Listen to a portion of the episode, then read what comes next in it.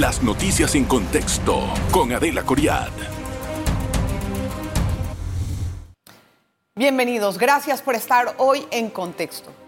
Vamos a hablar acerca de los resultados de la prueba PISA. Esta es una medición que se hace a nivel global con los países participantes, 81 en esta ocasión.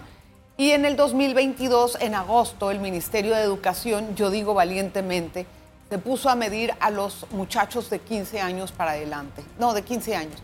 Valientemente digo yo porque acabábamos de pasar una época de pandemia en donde pues, era muy riesgoso ver cuál había sido el resultado de esta evaluación. Al final, pues sorpresas, sorpresas, no hubo tantas. Seguimos muy mal en muchas materias y lo que tenemos que revisar ahora es qué hacer con esos resultados, hacia dónde dirigirnos y cómo mejorarlo. Hoy vamos a hablar con la ministra de la cartera, Maruja Gorday de Villalobos, que nos acompaña en esta oportunidad. Gracias, ministra, no Maruja, ministra. claro que Gracias por estar con nosotros.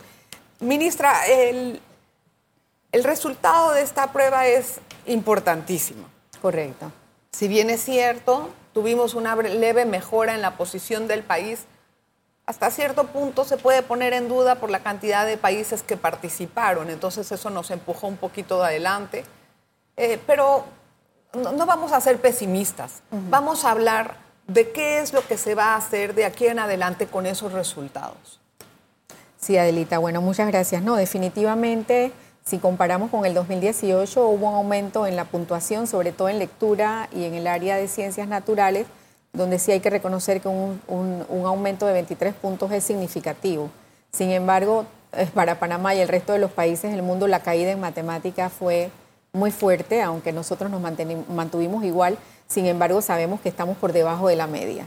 y, y el norte del país, el norte del estado debe ser llegar a esa media, a esos más de 500 puntos, quizás el promedio está en 428, 434, donde sí pudiéramos empezar a ver estudiantes con otras competencias y sistemas educativos realmente más pertinentes. Mm. ¿Qué vamos a hacer? Bueno, yo creo que ya con esta data nosotros tenemos que entrar eh, en una revisión de las políticas públicas que hay, pero no solamente revisar, porque nos podemos demorar mucho tiempo. Paralelamente, nosotros el día de ayer tuvimos ya una reunión con los supervisores nacionales para empezar a ver una serie de estrategias vinculadas a la culminación del año lectivo, donde tenemos una alta, alta tasa de estudiantes aplazados en más de tres asignaturas. Y ah, eso para nosotros es muy preocupante, para no decirte crítico. Si hubiéramos cerrado el año en este momento, eh, se duplicaría el cierre del año pasado. Y eso eh, afecta no solo lo académico, sino la parte emocional, que es donde más impacta cualquier situación vinculada a un estudiante reprobado o aplazado. Dice que el duelo se vive tal cual como si estuviera perdido un familiar. Por supuesto, porque es muy difícil. Sí, es, muy difícil por lo que implica, ¿no? Sin embargo, eh, paralelamente nosotros tenemos que empezar a generar, eh, mejorar en lo que viene ya al inicio del proceso de capacitación, otras propuestas que no sean las tradicionales. Y yo creo que tenemos que aceptar las situaciones y tenemos que reconocer que esa línea base nos sirve, como tú lo dijiste, valientemente, para empezar a tomar decisiones y dejar algunas rutas establecidas. Nosotros tenemos, el día de hoy estuve con el, rector de UDELAS, dentro de uno de los rectores tenemos que hacer acercamientos a los formadores de docentes. Sí, pero a ver, vamos a tratar de entender esto. También teníamos en el 2018 un resultado que era similar a este en algunos puntos. En el 2018, ¿por qué no se hizo esta transformación que se está planteando ahora? Si ya teníamos una data de dónde partir. Bueno, yo, yo sí tengo que reconocer eh, como, ser como parte del sistema, en el 2017 inicia eh, esa mesa eh, para trabajar el compromiso nacional por la educación. Ahí se empieza a recibir una serie de información y obviamente los datos del 2018. Recuerda que PISA se hizo en el 2018, correcto, y la prueba a crecer. Ya teniendo esos datos se traza una ruta a nivel de políticas públicas a través del Compromiso Nacional por la Educación. Obviamente fue saliendo la administración pasada y yo creo que es justo reconocerlo. A nosotros nos toca establecer una serie de estrategias y acciones a nivel de primero a noveno grado. Yo tengo que decirte que ahí se ha hecho un esfuerzo grande, eh, no solo en complejos didácticos, sino en lo que implica la incorporación de contenidos transversales, de temas vinculados al STIN, al EDS, a un montón eh, de otras eh, situaciones transversales del currículo, ya que no se pudo hacer una transformación curricular. Sin embargo, nosotros pudimos ver en estos resultados, y yo creo que es importante, ese cambio que requiere la educación de poder emigrar a entornos virtuales y poder contar con mayores plataformas tecnológicas. Los, los índices que van dando los resultados de Panamá nos hablan de que los estudiantes que tuvieron acceso a plataformas virtuales, que tuvieron contacto con los docentes más tiempo que los que no tuvieron, y los que tuvieron un papá y una mamá que lograron culminar la educación secundaria, tuvieron mejores resultados. Claro, porque tenían una guía de la casa, pero también ahí hay un déficit enorme en cobertura de la señal. Total. Para poder hacer eso, ministra, y no nos engañemos, tenemos que tener otras infraestructuras andando para entrar en eso. Si no, no podemos ilusionarnos.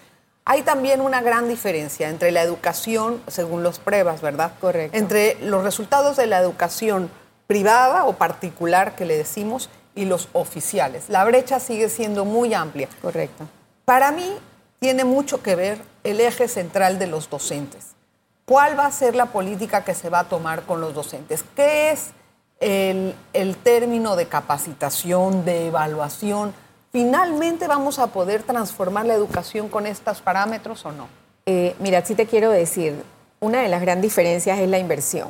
Nosotros para el otro año ya estamos teniendo una inversión aproximada, prácticamente eh, confirmada, lo que establece UNESCO, que estableció quizás desde el año 2015 de aumentar la asignación del Producto Interno Bruto y la estamos teniendo.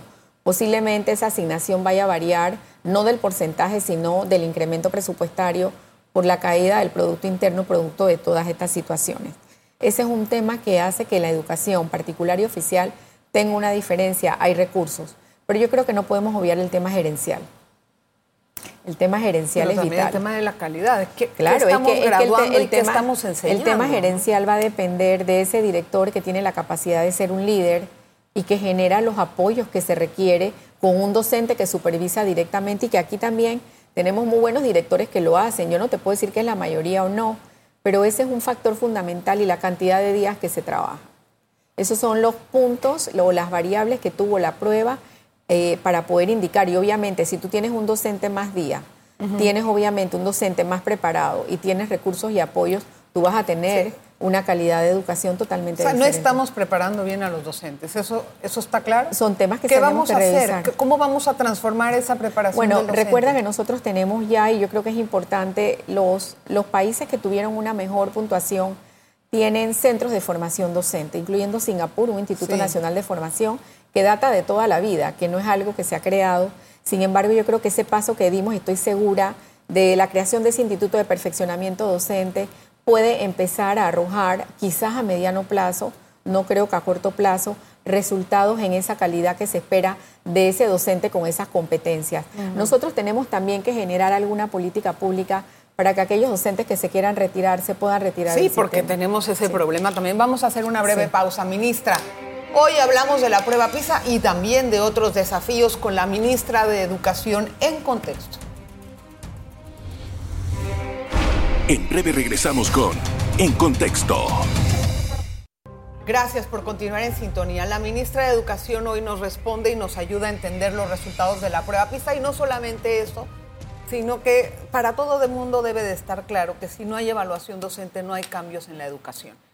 Este ha sido un tema muy debatido con los docentes, ha tenido mucha resistencia. La razón no la entiendo, me gustaría que me la explique. Y ¿cuál sería esa evaluación? Es decir, ¿cómo realmente vamos a... Sin la evaluación no transformamos la educación, nos vamos a quedar igual, ministra, hay que ser claros. Correcto, ya estamos evaluando el resultado del sistema, más que hablar de evaluar estudiantes. Yo creo que estas pruebas, todas las que hacemos realmente evalúan el sistema. Mira, eh, nosotros sabemos que entre el año 2013 y 2014 se dio el movimiento del aumento de los docentes, que nosotros concluimos esa tercera parte, donde estaba sujeta a evaluación. Luego, en el año 2016-17, por ahí es la fecha, se da un acuerdo donde se elimina el sistema de evaluación conocido eh, ya por todos los docentes, porque en ese momento esa negociación apunta a establecer un sistema de mejoramiento de la calidad de la educación. Todos corrimos a preparar proyectos de mejoras, etcétera. Eh, se avanzó significativamente y eso fue recibido el año pasado en octubre del 2022 eh, por las autoridades, por nosotros esa propuesta de modificación del decreto 100. Arrancamos por ahí, que es el que establece las funciones del personal docente, todos. Y a su vez se trabajaron unos ítems para empezar un pilotaje de estándares de evaluación. Eso generó en las bases de los gremios, yo creo que esa sería, la, esa sería el análisis que se hizo, una gran preocupación porque los que habían estado con la dirección de evaluación y en todas las jornadas que arrancaron prácticamente en el año 2017, después de cinco años, dijeron que no se les había consultado. Finalmente... Pero sí estaban desde el 2017. Claro, finalmente, le estamos hablando de las bases, es lo que entiendo, ¿no? Las bases gremiales. Eh, esos que no están quizás en las negociaciones o que el que va no le pasa la información, etcétera. Eh, ese modelo de evaluación cambiaba todo. Yo creo que nosotros lo llegamos a hablar acá, sí, lo que con mucho ánimo y mucha esperanza y mucha fe. Pero al final no, se pasmó. Eh, se pasmó exactamente porque cuando eso se hizo público, que no se había consultado, sin embargo nosotros creemos que podemos avanzar y quizás empezar a hacer un pilotaje con, con más de 200 escuelas que se quieren hacer. O sea, Quiero entender algo, ministra, perdón que la interrumpa. ¿Cuál es el temor de un docente a ser evaluado? Yo asumo que el temor puede ser salir del sistema, sin embargo, la evaluación realmente no es un proceso de fiscalización, pero sí es un proceso vinculado a la mejora. Pero se sabe también que aquel docente que estuviera alguna situación de competencias no aptas no pudiera estar en el sistema. Ahora, esta situación con los gremios, se, bueno, la relación entre el ministerio y los gremios después de toda la huelga que hubo, ¿se desmejoró? No, definitivamente. No es, eh, yo no te puedo decir que se desmejoró, fue muy tirante, eh, muy estresante, difícil muchos se preguntan por qué el ministerio, después de haber estado con tanta fuerza de, ayudar a que regresaran a clases, tal vez con alguna medida de presión, como la, retención de la segunda quincena, que les cayó muy mal a los, a los docentes, lo vieron como una violación a sus derechos. Y después, cuando volvieron a la mesa de negociación, se les dejó que hicieran la mitad del tiempo del que estuvieron en huelga. ¿Por qué? Bueno, ahí se tomaron en cuenta muchos factores. Definitivamente nosotros llevábamos una propuesta que alcanzaba quizás al 15 de enero para recuperar los 24 días. Eh, sin embargo, eso no fue fácil. Yo lo tengo que decir abiertamente, eso no fue fácil. Eh, por muchos argumentos que se dieron sobre la génesis de la lucha, eh, pero también hubo un factor que no fue de gran apoyo, donde muchos sectores ya regionales, no individuales, de padres de familia, habían indicado que no iban a mandar a sus hijos después del 30 de diciembre. ¿Por qué? ¿Cuál era la razón? Eh, por temas económicos, mm. por, muchos temas. Eh, igualmente nosotros tenemos una situación presupuestaria donde correr 15 días más, entonces hay que ver un poco el eh, retorno de inversión. Claro. ¿Qué tanto iba a ser correr 15 días más o 10? Claro que esos días son importantes una quincena de 14 millones sobre los docentes que son transitorios. Por el otro lado, nosotros tuvimos tenemos un cierre asimétrico, nosotros cerramos el periodo de huelga con 32.8%, 33% de escuelas que pudieron culminar con sus calendarios diferenciados, escuelas oficiales, y con los calendarios que tenía el decreto regular. Entonces yo creo que, que todo eso incidió y te tengo que decir, el calor de la discusión y los tonos que se dieron. Y que habían también otros temas de por medio, como el tema de los cierres, y se tomaron esas decisiones. Eh, bueno, nosotros llevamos la propuesta de poder cubrir al menos una, una, tercera parte de los días. El ministerio suspendió ocho días de clase por seguridad, eh, pero definitivamente hubo un momento en que tuvimos eh, que poder hacer algunos ajustes sobre la propuesta y cerrar de esa manera. Ministra, tiene uno de los presupuestos más altos que ha tenido educación en el próximo, en el próximo año. Que todavía no sabemos cuánto va a ser, pero por ley ya le tienen asignada un porcentaje más alto. ¿Qué va a hacer con ese dinero? ¿Cómo voy a estar segura yo, como contribuyente, de que cada dólar que se establezca en el sistema realmente vea un resultado yo en educación? Mira, yo creo que uno de los temas más importantes, y fue sustentado cuando nos tocó estar en la Asamblea, en la Comisión de Presupuesto, es la inversión que tenemos que hacer sobre equipamiento, infraestructura. Esos son temas que son factores asociados, no necesariamente los vitales, pero sí nosotros tenemos que mejorar las condiciones. De laboratorios, por lo menos. Eh, las condiciones de laboratorio, los equipamientos, y nosotros tenemos que mejorar las condiciones de infraestructura donde aún tenemos aulas ranchos. Hemos erradicado una gran cantidad. Estamos con el proyecto de más de 175 aulas modulares que fue una respuesta inmediata post pandemia. Sin embargo, esa inversión tiene que ir también con el perfeccionamiento docente. Eh, nosotros tenemos presupuestos aproximados, pero yo sí creo que eh, ese alto o ese llamado de atención que da la prueba nos dice, ayer nos sentamos, que hay que revisar lo que podamos hacer en los próximos meses y dejar una ruta. Tenemos leyes que te reglamentar aún, como la política de equidad digital y que va a depender de un presupuesto. Tenemos otros temas que revisar a nivel de estrategias con el Ministerio de Cultura, como que el país cuente con una política nacional de lectura, porque eso empieza a fortalecer todo. O sea, no solo es el maestro y el niño, es el entorno, es el país, es el Estado. Y creo que son temas que nos van a fortalecer. El tema de las STEAM es un tema, o sea, nuestras escuelas tienen que tener eh, otra visibilidad de realmente lo que implique una transformación. Y sí tenemos, en ese momento eh, entraste, sí tenemos que sentarnos con las universidades para generar los apoyos. Sí. Vamos a hacer una pausa, pero, pero al regresar yo quiero entender eh, si se va a hacer por lo menos una revisión al currículum. Correcto. Para entrar a ver realmente en materia qué es lo que vamos a hacer. ¿Cuáles son los factores en realidad que están influyendo en nuestra educación, en los resultados que tenemos y si es buen momento para hacer un acuerdo nacional con los docentes? Una pausa, regresamos con esas incógnitas. En breve regresamos con En Contexto. Gracias por continuar en sintonía. No pierdo tiempo en la introducción. Ministra, también, además de las preguntas que avanzamos antes del corte, necesitamos conocer cuántos estudiantes tenemos eh, rezagados o que van a necesitar apoyos para poder pasar las materias y si todos se van a poder graduar. Teníamos 35 mil más o menos. Sí, te digo muy rapidito, si, cerráramos el año en este momento tenemos casi 89 mil estudiantes aplazados en tres asignaturas, sobre todo en las asignaturas básicas, español, ciencias naturales, matemática, inglés, tecnología, exacto. Y es un porcentaje muy alto. Y de ahí el llamado a los docentes, a los directores a generar todos los apoyos. Inclusive nosotros le compartimos a los gremios ese día de tomar alguna medida para extender y poder recuperar no a través de un programa de recuperación, sino a través de contenidos u otro trabajo, porque nosotros no podemos hacer luego de, una, de una huelga en noviembre y en octubre. ¿Y te lo aceptaron?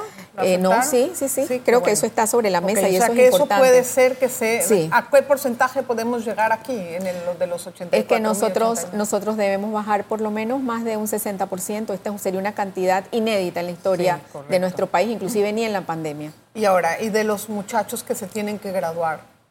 Bueno, de los muchachos que se tienen que graduar tenemos aproximadamente un 20% que todavía estaba con asignaturas pendientes, que es bastante, son casi 10.000 estudiantes. Sin embargo, se están dando los apoyos, yo creo que en esa parte, porque ya muchos estaban por culminar sus exámenes en noviembre. Eh, te tengo que decir que una buena medida, y la veo saludable en medio de esto, y que ocurre en otros países, algunas escuelas de educación media, dependiendo de cómo se manejaron los grupos, van a suspender los exámenes trimestrales y eso es una medida que se toma en la escuela mm. con la comunidad educativa. En este momento, es, eh, digo, yo sé que está difícil porque ya mm. se van del gobierno, son seis meses que les quedan, pero ¿no cree que es necesario un acuerdo nacional con los profesores para poder ya ponernos de acuerdo a dónde vamos? Yo creo que es importante retomar el compromiso nacional por la educación donde ellos estuvieron presentes y no solo ellos, todos los sectores que inciden en la educación y sí poder trazar una ruta definitivamente esta es la base de poder nosotros generar una aproximación, a dar pie a una transformación y de que quede como instrumento para el próximo gobierno, para la próxima administración. Al final estamos hablando de el sistema educativo panameño, no estamos hablando de una escuela en particular, estamos hablando de un país, de un estado y de cómo el sistema genera las posibilidades a todos y no dejar a nadie atrás. Realmente se trata de eso. ¿Van a hacer todavía otra, otra ajuste curricular al...? Eh, nosotros no hicimos ajustes curriculares, sí tuvimos una priorización de curricular para la pandemia que quedó para aprendizaje acelerado y se convierte en una medida de equidad. Nosotros actualizamos los contenidos desde prekinder a noveno grado y eso es importante por lo que viene más adelante. Sí, estamos instalando una mesa que iniciaba desde julio para revisar lo que es los contenidos y los planes de estudio de media, académica y profesional y técnica. Y te resumo, tenemos 16 bachilleratos con más de 800 asignaturas. Los países están bajando a 400, a 600 y los países que puntaron alto tienen 4 a 5 asignaturas profundas. Esa es una tarea pendiente. Mm. ¿Y en qué, por qué los otros países tuvieron un retraso? Eh, eh, o sea, no, eh, salieron bien en matemáticas. Es que, pareciera un, retraso, obviamente es una caída de puntaje, pero es, una relación diferente. los estudiantes en los países más desarrollados tienen entornos educativos más saludables, más empáticos, más flexibles. El no haber estado en la escuela implicó una caída ah, en por la pandemia, dice Claro, por la ah, pandemia. No fue porque los estudiantes, ellos siguen. En cambio, a nosotros pareciera que el haber estado afuera con más recursos mm. ayudó. Mm. Pero esos son temas que me imagino que sobre la marcha se harán investigaciones. Pero esa es la situación. Estuvieron del entorno donde se genera el aprendizaje. Ahora, si usted tuviera que cambiarse, que, compararse, perdón, con un país que dije, este sistema me gusta, ¿cuál sería la diferencia entre ese sistema y el nuestro? Yo no, yo no me iría a Europa ni a Asia, que sería lo ideal. Yo me voy a Chile, que tuvo una buena puntuación. Me voy a Uruguay, que ha mantenido una buena puntuación. Ellos tienen una política eh, de tecnología y de virtualidad. Y en Chile la formación docente arranca desde sus primeros años con una estrategia diferente de abordar el currículo. ¿Como cuál? Ejemplo, el maestro no es un maestro generalizado. Tú vas a tener matemática con tus maestros de primaria de matemática, ese docente de matemática, te lo pongo por el ejemplo que está ocurriendo en el mundo en este momento. O sea, que es un maestro que solamente es matemática. Claro, y, genera, se generan otro tipos de acciones y obviamente los sistemas de evaluación del docente allá son diferentes. O sea, ok. Sí, sí, vamos a hablar de Chile y Uruguay, ¿no? ministra, ¿qué espera para finalizar el año, el, digo, el periodo gubernamental? ¿Realmente la estrella fue una buena, la educación fue una buena estrella, como dijo el presidente? Bueno, a nosotros nos toca retomar con este presupuesto, yo creo que uno de los temas más importantes es la inversión en educación. Nos toca retomar, equipar, eh, reglamentar algunos temas que tenemos pendientes, llevar otros temas a la Asamblea como las políticas públicas eh, de modalidades flexibles, que es todo esto que aprendimos en la, en la pandemia de poder oficializar educación virtual, híbrida, a distancia, como quieras. Y ya se comprobó en la prueba PISA que eso es un instrumento de apoyo y poder eh, dejar una evaluación del trabajo que se hizo y definitivamente retomar temas para cerrar esas brechas, sobre todo donde tenemos estudiantes que están en los mapas de pobreza multidimensional. Allá todavía hay que poner agua, allá todavía hay que poner paneles solares, Allá tenemos que garantizar que el maestro vaya los cinco días y deje de hacer ese majue, como dicen los padres, que va el martes y llega el jueves. No son todos. Allá tenemos que generar otras estrategias, tenemos que generar alimentación para que los niños lleguen a la escuela a comer todos los días. Tenemos un proyecto muy bueno, pero está focalizado en un grupo de escuela por temas presupuestarios. Se nos toca cerrar lo planificado y muy objetivamente decir dónde no pudimos alcanzar quizás una puntuación promedio a nivel de nuestros planes de trabajo y las recomendaciones que queden. Creo que el instrumento del compromiso sigue siendo la base de país que fue respetada por los candidatos en el 2019 y estamos seguras que ese acompañamiento del COPEME con otros sectores con los que estamos trabajando, empresarial, académicos, nos pueden apoyar y dejar esa ruta que se necesita. Que se siga, porque no, no, o sea, se puede seguir, se pueden hacer ajustes, pero si vamos a seguir haciendo cosas distintas cada vez que entra uno y otro, ahí quedamos con todo. Gracias, ministra, por su asistencia, gracias por explicarnos. Tenemos un pantallazo de lo que fue la prueba PISA. No salimos muy bien en muchas materias, eso lo sabemos. ¿Cuál es la solución? Realmente una evaluación y una formación docente muy distinta a la que tenemos. Gracias. Gracias a usted por estar con nosotros en este día. Las noticias en contexto con Adela Coriad.